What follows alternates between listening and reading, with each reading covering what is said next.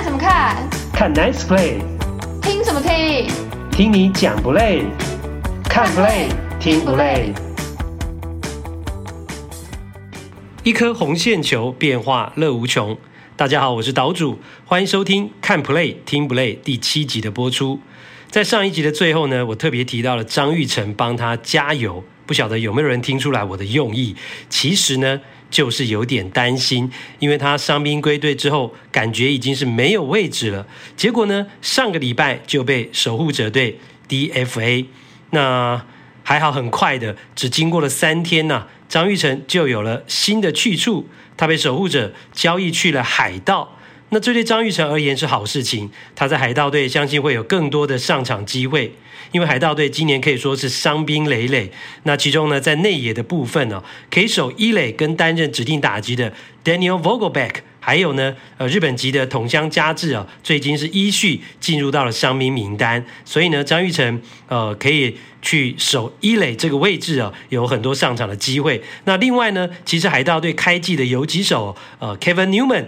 其实也是现在进入到了六十人的伤兵名单当中。那另外呢，其实海盗队呃内野的开幕战的二垒手啊，其实是韩国籍的朴孝俊，他在今年也一度被下放到三 A 哦。那五月底才回来，所以呢，呃，其实海盗队的内野是蛮需要人手的。那相信这也是海盗队用现金把张玉成交易过来的原因。也希望这一次哦，张玉成能够好好把握机会，把自己的实力呢表现出来。那台湾这几年在大联盟的人数可以说是每下愈况啊，张玉成是最后的堡垒。不过呢，上个星期哦，两个亚洲强投的正面对决，柳贤镇打败了大谷翔平，韩国人抬头挺胸啊，肯定是要大大的说嘴一下。此外呢，这一集的主题还包括了大联盟有人因为种族歧视被禁赛，而有人却因为玩足球的梦幻总教头 Football Fantasy Game 被禁赛，怎么回事呢？还有。法官今年来势汹汹，要上看六十轰，身价暴涨，杨基签得回他吗？以及日本职棒本节目的特派员郭小哈这一集要带来今年话题最多的 Big Boss 新装刚制，火腿队为什么可以让他一直标新立异、为所欲为呢？我们有深入的讨论。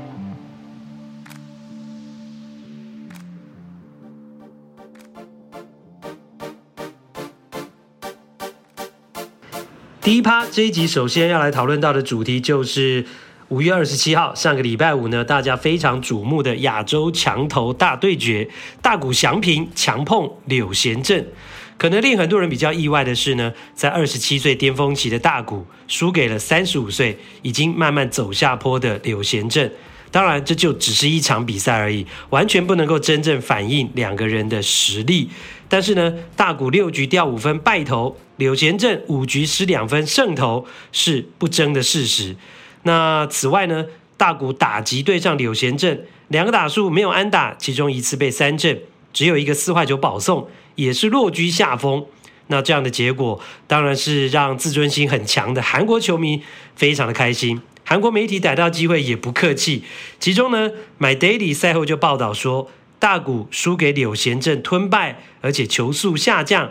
原来大谷翔平也是人嘛，是不是有酸酸的感觉呢？此外还形容这场比赛呢，对大谷来说是颜面尽失的一天，在投打方面跟柳贤镇的对决都失败。哇，这就很难听了。不过其实啊。这场比赛，大谷并没有百分之百的健康了，他是腰或者说是他的下背部呢，有点僵硬不舒服，所以球速才会有点下降，大概少了一点五英里左右。不过我觉得他还是很厉害，投了六局还是飙了十个三振，只是也掉了五分。不过我想对大谷而言，应该没有主要把柳贤镇呢，呃，把柳贤镇这个焦点呢放在柳贤镇的身上，毕竟啊。大谷是根本不需要证明他比柳贤镇强，因为事实上他不但是比柳贤镇强，而且强很多啊！所以这场呢大对决的赛前，日本媒体的聚焦的焦点呢，其实是放在大谷跟蓝鸟新二代的强打少年 Vladimir Guerrero Jr. 的身上，因为这两个人去年就是美国联盟 MVP 票选的第一名跟第二名，才是真正的当红炸子鸡。那 Guerrero Junior，如果不是生不逢时啊，碰上大谷史诗般的二刀流成绩，其实他去年二零二一年应该是可以拿下年度 MVP 的。所以其实哦，人家日本媒体根本没在看柳贤镇啊。那最后当然大谷输了就是输了，而柳贤镇虽然赢了这一场比赛，韩国人很高兴，但心里还是很清楚，两人之间是有巨大的差异，甚至是根本没得比。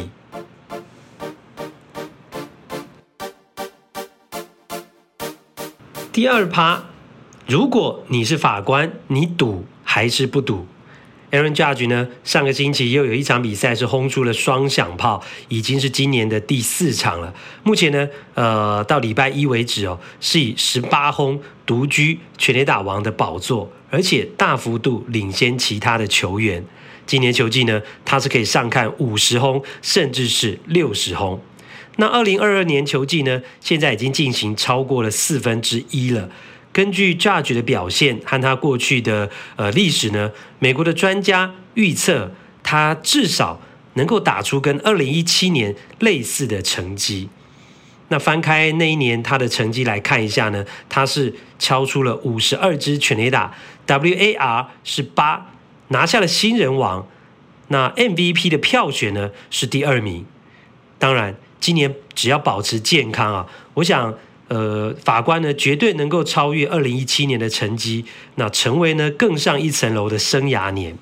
所以目前法官的身价就像是去年二零二一年台湾的航运股一样大幅飙涨，但是会涨到哪里去？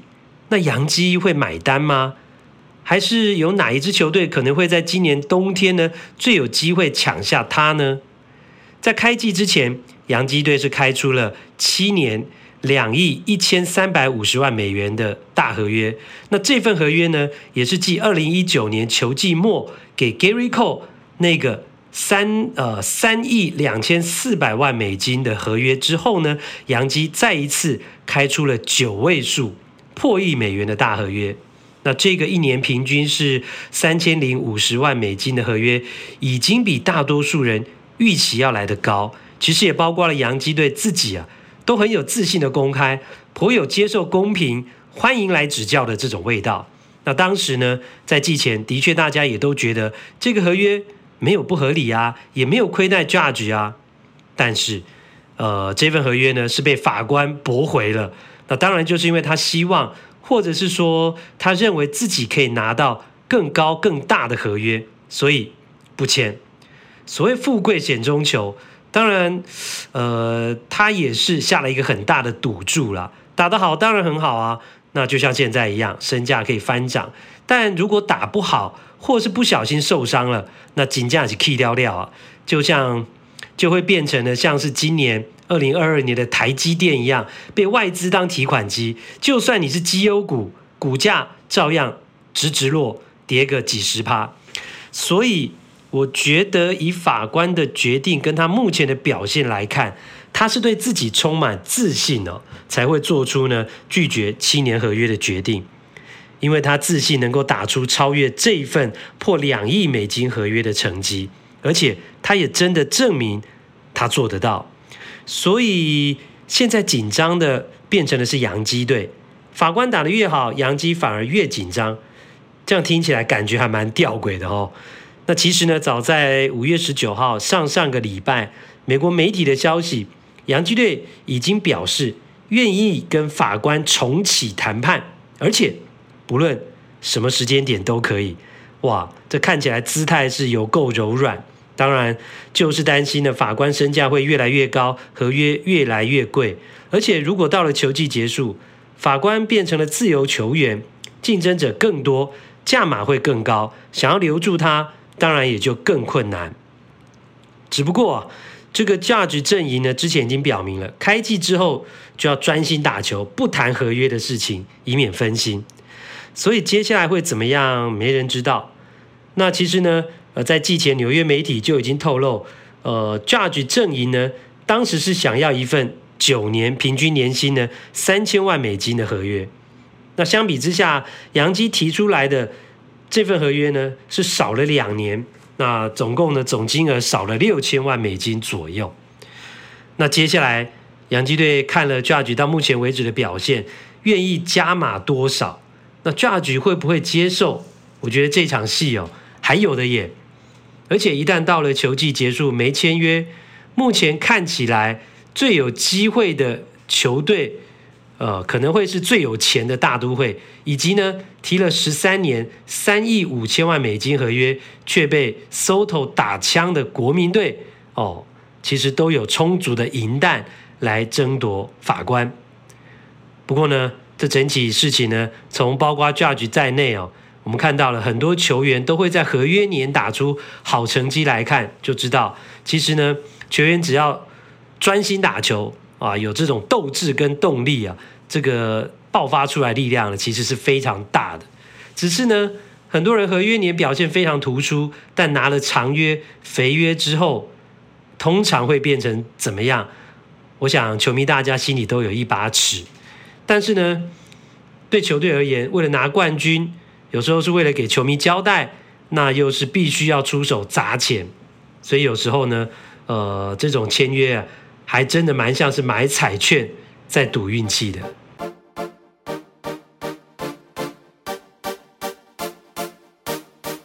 第三趴不是小小书童，但是可笑可笑，而且非常可笑。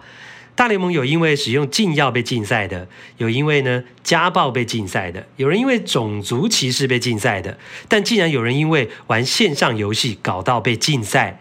这是呢上个星期红人跟巨人赛前打击练习的时候，有两个球员呢在外野发生了打巴掌的冲突。根据在现场看到的记者形容啊，那个场面呢就像是威尔史密斯在奥斯卡颁奖典礼打主持人巴掌那样的方式。你能够想象吗？我觉得我很难想象。诶，一个大联盟球员赏了另外一个大联盟球员巴掌。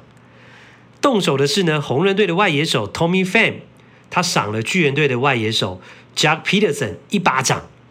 那冲突的原因竟然是他们两个呢是有一起玩这个 Fantasy Football，呃，足球的梦幻总教头，那导致的冲突。哇！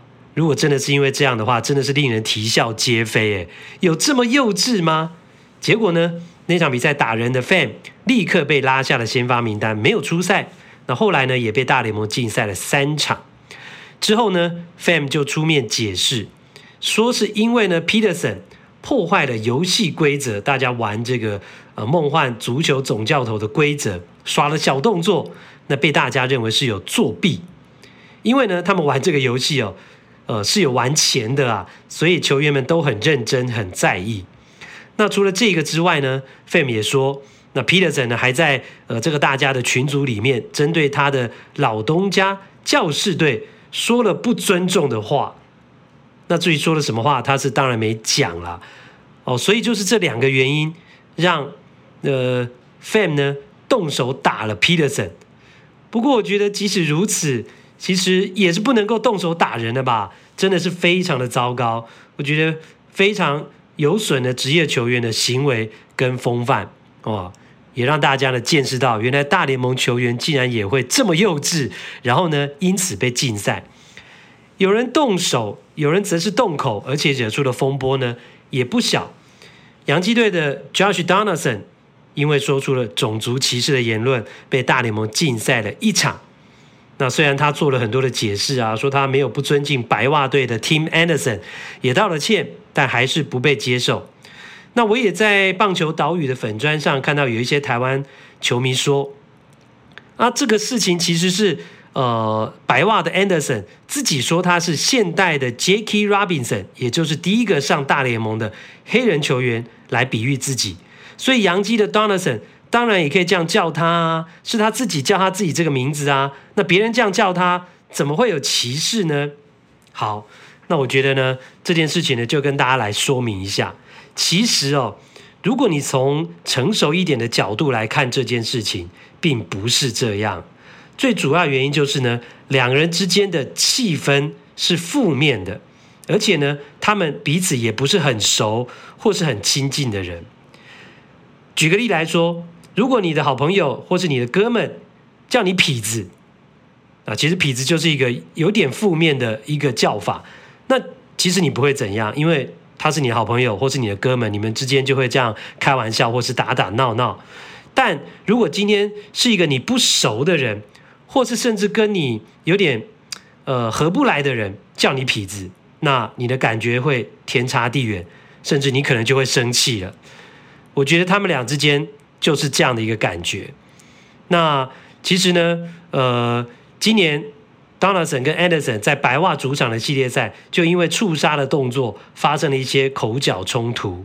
那之后换到了洋基的主场，那。洋基的 Donaldson 就去叫白袜的 Anderson，Jackie，What's up，Jackie？那其实呢，就是有点挑衅跟歧视的味道了，而且叫了两次。所以呢，即使呃事后呢，Donaldson 绕了一大圈去解释说啊、他叫他 Jackie 的前因后果，我觉得都不能掩盖哦，他对这个 Anderson 叫这个名字的负面动机。所以大联盟官方也明察秋毫，就处罚了 Anderson 禁赛一场，也就是认证呢，他是有种族歧视的言论。那其实呢，在过去呃我们有一集的节目当中呢，我就有特别提到提到这个种族歧视呢，是在大联盟当中呢不能够触犯的道德天条之一呀啊，啊，另外也包括了家暴。那当然相比之下呢，种族歧视哦是最严重的，因为呢。在这个美国的社会啊，毕竟呃种族歧视是非常敏感的一条神经，所以大联盟绝对是用高标准跟放大镜在检视的。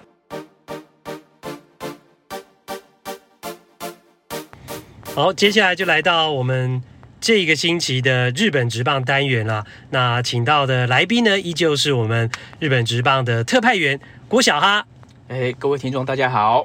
我又来啦！哎，又来了哈！这次终于讲对了，讲听众不是讲观众。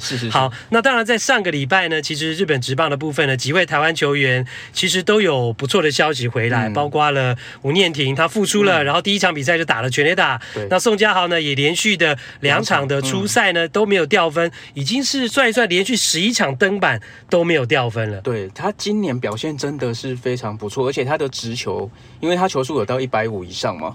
然后他那个光靠那一颗直球，其实真的你就一局而已，嗯，因为他是 Sarah Man 嘛，嗯，那一局。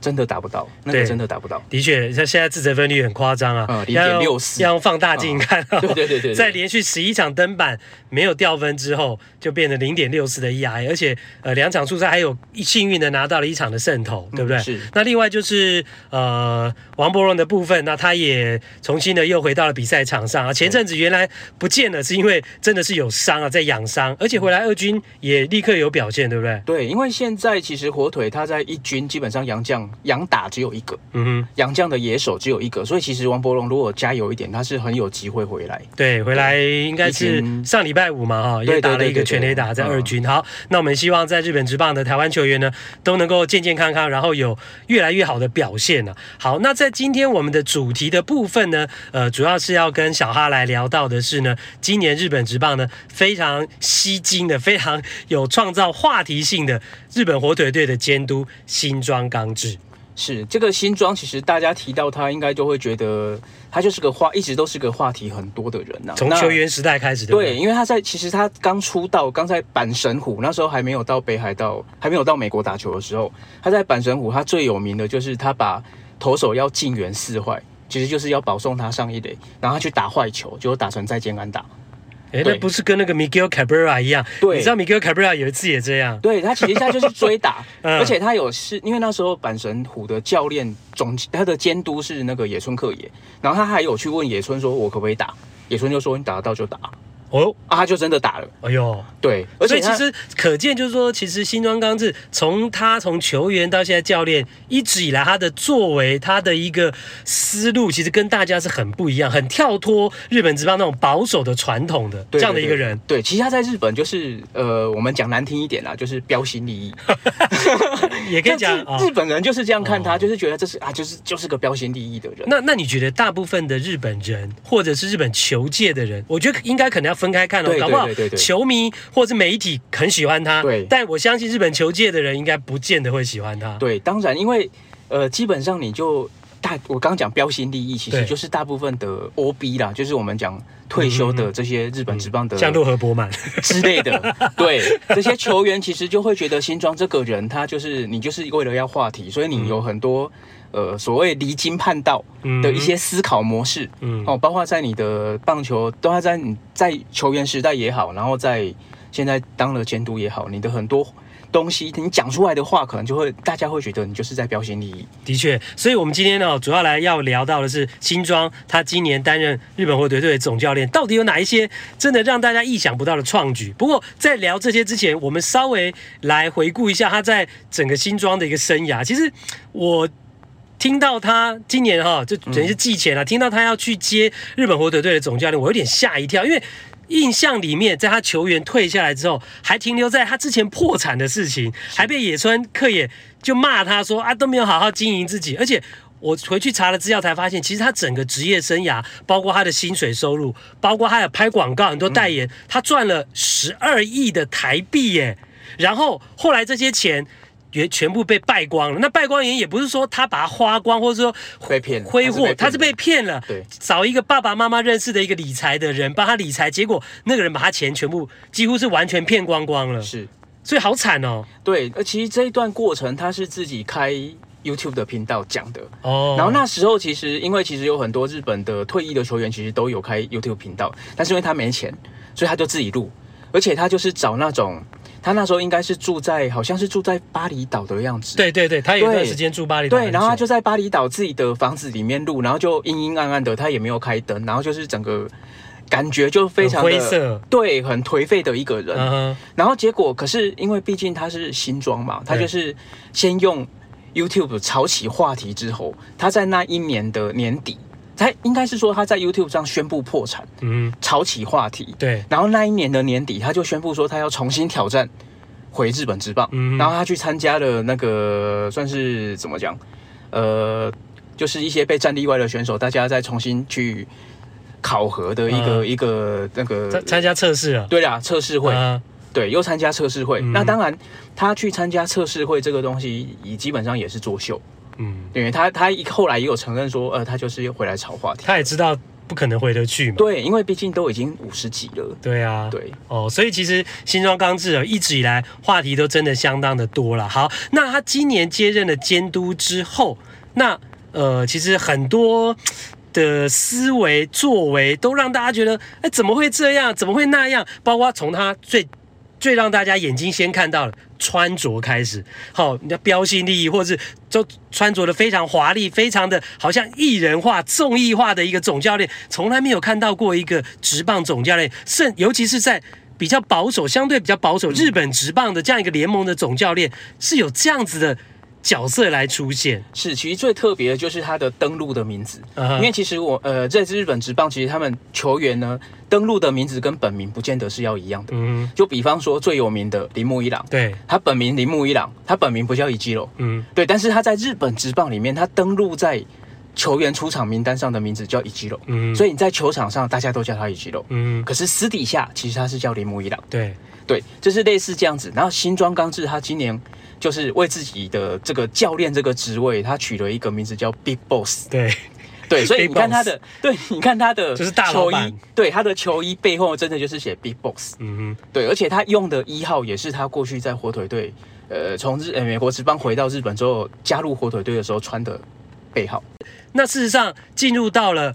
整个球季开始之后，其实他有很多的调度的做法，也引发了很多的讨论，或者是呃原本比较呃传统派的人不能够认同。包括我们现在谈第一个，就是所谓的投手中五日这一点。因为其实他你也知道，就是他曾经到美国去，那美国他们基本上都是中间休息四天，对，中四日嘛，对，就是安排安排五个先发，对，对，球队的 rotation 就是五个先发。那在日本通常是六个先发，那一个礼拜六场比赛加上一天休息，所以基本上投手中间可以休息六天。嗯嗯，各队的投手基本上一天可以休息六天。嗯、那新庄刚志他是提出了一个中午日的说法，嗯、那其实他希望的是说日本职棒有一天也能够像美国一样。就是中四日，就是先发投手，你中间休息四天就好了。为什么？因为他觉得现在大家都非常保护先发投手，先发投手可能都丢个一百球就让他下来，啊，就差不多了。因为我记得以前，如果你可以中六日的话，其实可以投到一百二十到三十球。对，就就日本过去的想法是这样，他们就觉得因为你休息的天数比较长，所以你可以丢多丢二十球，其实不会有太多影响。嗯嗯。那新庄是说，第他当初提出这个要的这个想法，其实他就是想说，日本啊，他们过去从来没有过这样的做法，嗯、那他希望把美国的方式给带进来，这、哦、是第一个。他是希望这样就对。对，那第二个当然是因为火腿队本身的战力不足，嗯、因为他的先发真正能够摆得上台面的，基本上就两个，嗯、一个上泽直之是他们的王牌，然后另外一个是伊藤大海。嗯、那他希望这两个先发投手能够尽可能多上场，哦，所以他会提出中武制，就是说希望这两个投手。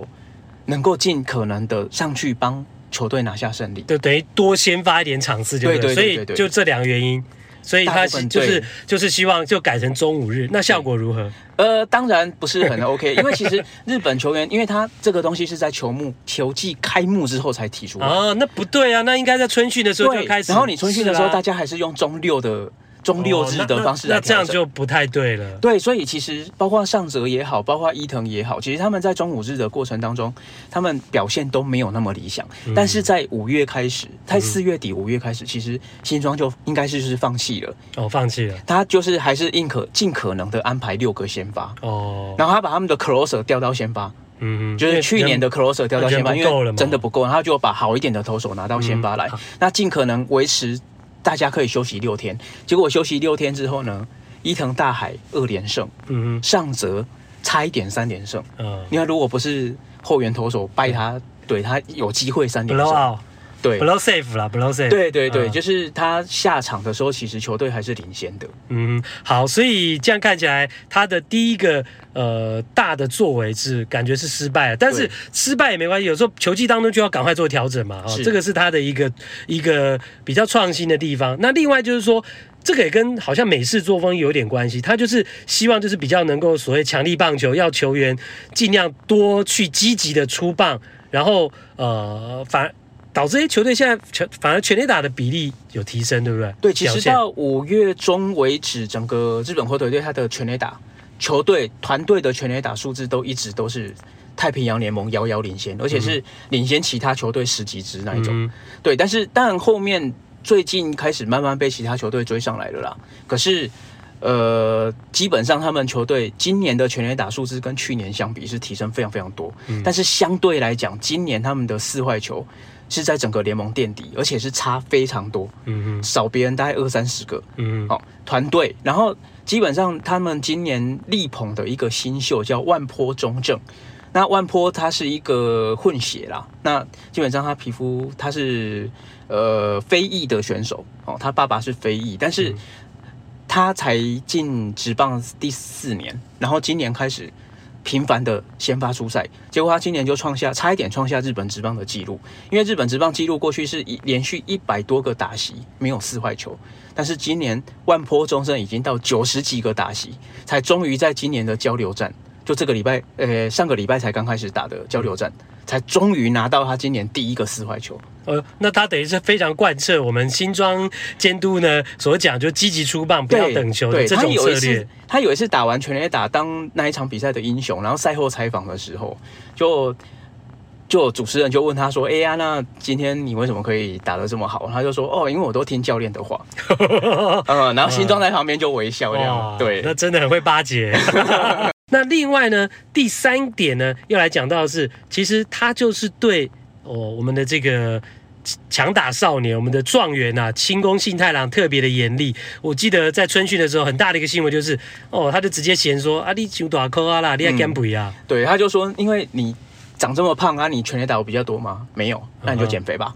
Uh 对，他的心态就是这样。然后清宫他经过，其实他是去年年底讲的，嗯，跟清宫这样讲，结果清宫他就休息十二月、一月休息嘛，嗯，那二月回到春训的时候就减重到八十几公斤，原本一百多，嗯，对，算是减重成功了。但是你说他表现有比较好吗？其实呢，呃，我觉得他慢慢在长大，慢慢在进步，毕竟还年轻啊。对，那当然他的打击上面，过去大家对他期待很高，因为其实他是有七支球队用在第一指名选择他，那最后是抽签，那七支球队选这个有多可怕？这个是日本职棒史上的记录。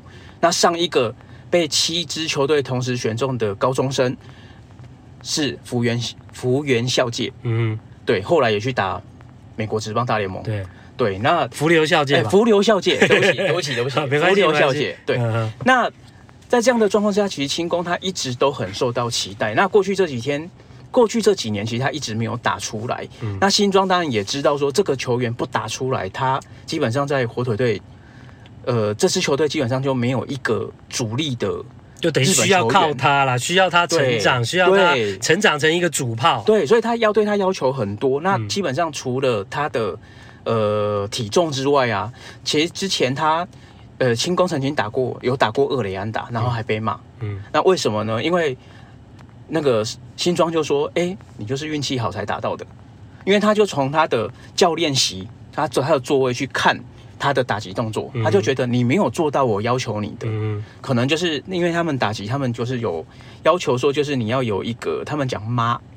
妈的意思就是说，你要有一个你的节奏，嗯。嗯，那你的节奏基本上不是新庄他觉得你应该要有的，他觉得你就是运气好碰到打出二垒打，嗯。嗯，那这样他就不满，他就而且他是透过媒体去骂这个球员，哦，因为其实基本上教练透过媒体去批评一个球员，指名道姓骂，这基本上都是很严重的事情。结果自从他讲了那件事情之后啊，清宫在这个月，他在五月份，嗯，已经有两场比赛是单场。双响炮，哇 Wow！所以其实可以看得出来，新庄的这些指导让这个球员是有长大的。我个人的感觉就是这一点，其实新庄可能有受到野村克也的影响哦。因为野村克也其实就是他阪神虎时代的教练嘛。嗯、那野村克也很有名的一句话就是他说：“三流就是武士。你如果你是个三流球员，我根本不需要去看你啊，嗯、你就不可能有什么对。空间嘛，表现空间。你是二流的话，我会一直的称赞你。”因为我希望你能够进步，嗯哼，因为我看到了一点你你有有用的地方，嗯哼，哦，你有办法，呃，在这个球队里面去得到更多机会的一个地方，我就会不断的去称赞你，嗯哼，让你有自信，对，让你得到自信，然后去表现出来，嗯，但是你如果是一流球员，一流的，对，我会一直批评你，哎呦，因为我会骂你，我不是因为你是一流我就捧你，嗯，我是会骂你，我要你更进步。哦，我要知让你知道你还有缺点，你可以更好。嗯、对，那我觉得，当然今天清宫他教野这个野村克也的独有的一种哲学。对，那当然这个我觉得有可能是新庄刚是有受到他的有受到他的一个影响啊。嗯、那。嗯当然，清宫他在过去这几年，他到底有没有拿出所谓的一流的成绩，那是另一回事。可是至少在七队指名，哎，高中生七队指名，就是一定是一流的潜力的啊，对，对，应该是一流的资质啊，对不对？资质是一流的，对啊，这一点应该是没有问题。但是一流的资质能不能够到最后变成一流的水准跟实力，这中间是有一段路要努力的。对，所以现在新庄就是用这样的，我觉得他可能是用。野村克也当初的这个方式，嗯，哦，这三流就无视，二流就不断的称赞，嗯、一流就是不断的批评。我们最后一点要来讲到，就是其实新庄刚志做了有这样的想法跟准备，但也有可能球团心里面想的，明年的总教练不会是他，真的会这样吗？或者说，呃，背后是不是日本很多网友或者有人在讲，呃，可能会有一些大家 under table 比较不知道的事情。至少可以肯定的一点就是新庄只签一年的约，对，这这没话讲嘛，只签一年。那你接下来会不会续约？这当然是个问题，就是要看火腿他火腿的内部他怎么去评估这个教练。嗯，那第二点就是，其实他们现在的 GM 总经理是稻叶笃纪，就是去年带日本拿到东京奥运金牌的国家队总教练嘛，日本史上第一面奥运金牌正式比赛奥运金牌的教练。嗯，那其实原先火腿队的规划就是要让。稻叶毒剂来接立山英树的棒，嗯哼，好，而且原先规划就是二零二一年要接，嗯、那谁知道疫情，结果导致东京奥运延后一年，那稻叶也变成没办法接。对，那在这样的状况之下，原本大家是期待今年要让稻叶接，对，可是问题就是呢，去年几乎垫底的那个惨况，今年让稻叶上来接，稻叶一定会变成箭靶，对。所以火腿为了要保护道叶这个球员，所以他们去商量，请新庄出来救火。嗯，也的确过去有这样的阴谋论出来了。所以其实刚刚小哈这样的讲法，就让可能很多人，包括我在内，就会有一个解答，就是说，诶，奇怪，日本火腿队怎么会找一个之前我们印象里面那个人还是破产的，然后呃，其实是花边新闻比较多的，或者是哗众取宠、标新立异比较多的新装刚志，一个感觉还不是很成熟的人来接任球队的总教练，然后而且还搞那么多的有的没有微博花样。哦，原来其实背后是有这样的一个状况，其实所以可见火腿的高层、火腿的球团也对今年二零二二年的球季其实不抱有就是说一定要打出什么样成绩的一个期待的嘛。但是他们会期待说，今年你至少要打出一个雏形来。对，就是球队的形出来就好。对对对，战绩不是不是最重要的重点嘛。对，好，那大家也可以呃持续观察到底新庄刚志今年最后能不能够把呃火腿队整个年轻球员带起来，然后明年他会不会续任，也会是一个大家非常瞩目的一个话题了。好，那今天呢也非常谢谢呢郭小哈来到我们的呃节目当中，为大家来带来日本职棒呢呃最新的一个讯息。谢谢小哈，哎，谢谢大家。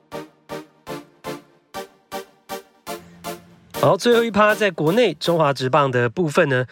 呃，上个星期啊，针对向魔力被质疑有使用外部物质的事件呢，联盟也做出了呃道歉了。那承认呢是裁判在执行上的确有瑕疵。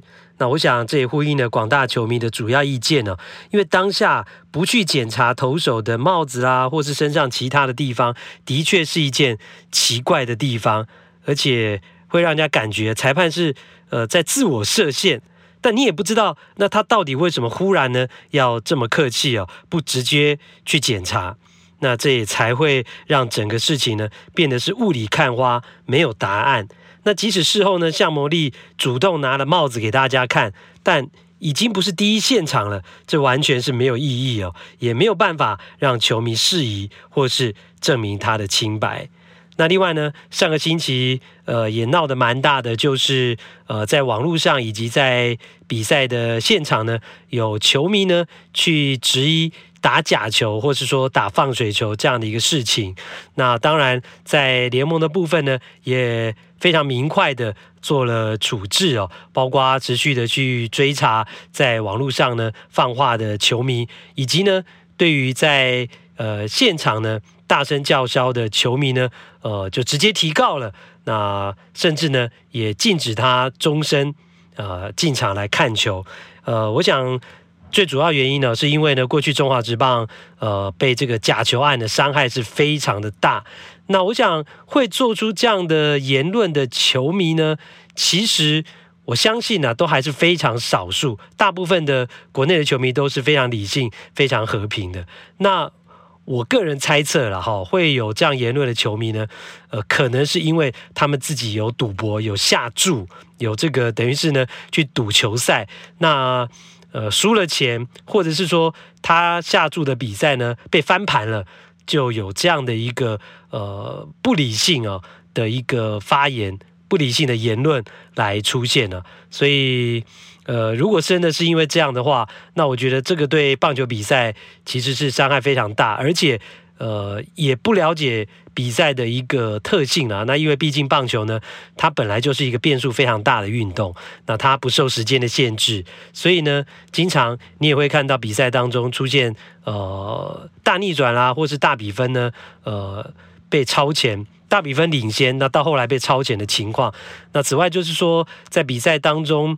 呃，球员也难免会出现一些失误的状况，但你不能够就因此呢去做呃，这是假球啦，这是放水的一个呃直接的连接哦，这是完全没有办法直接可以去印证的一个情形。所以呢，还是希望呢，呃，如果你真的是有呃下注啦、有赌博的这个球迷呢，其实你还是要理性一点，而且呃，必须要这个在呃自己呢。